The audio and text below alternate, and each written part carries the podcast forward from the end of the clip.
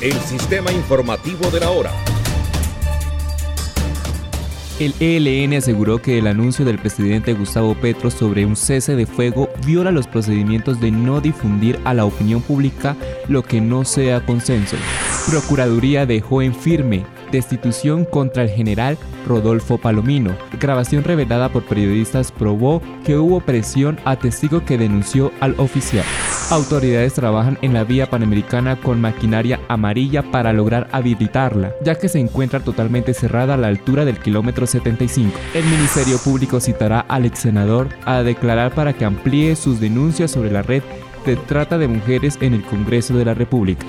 Estados Unidos investiga documentos clasificados encontrados en una oficina de Biden. Supuesta bomba en avión comercial ruso provocó aterrizaje de emergencia en India.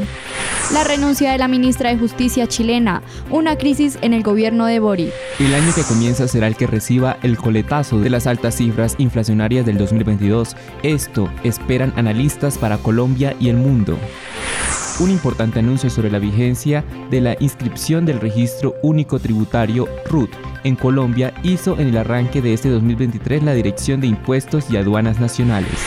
Por los fuertes derrumbes presentados en la vía Mojarras, Popayán y su cierre total, fueron suspendidos los viajes desde Cali hacia Nariño.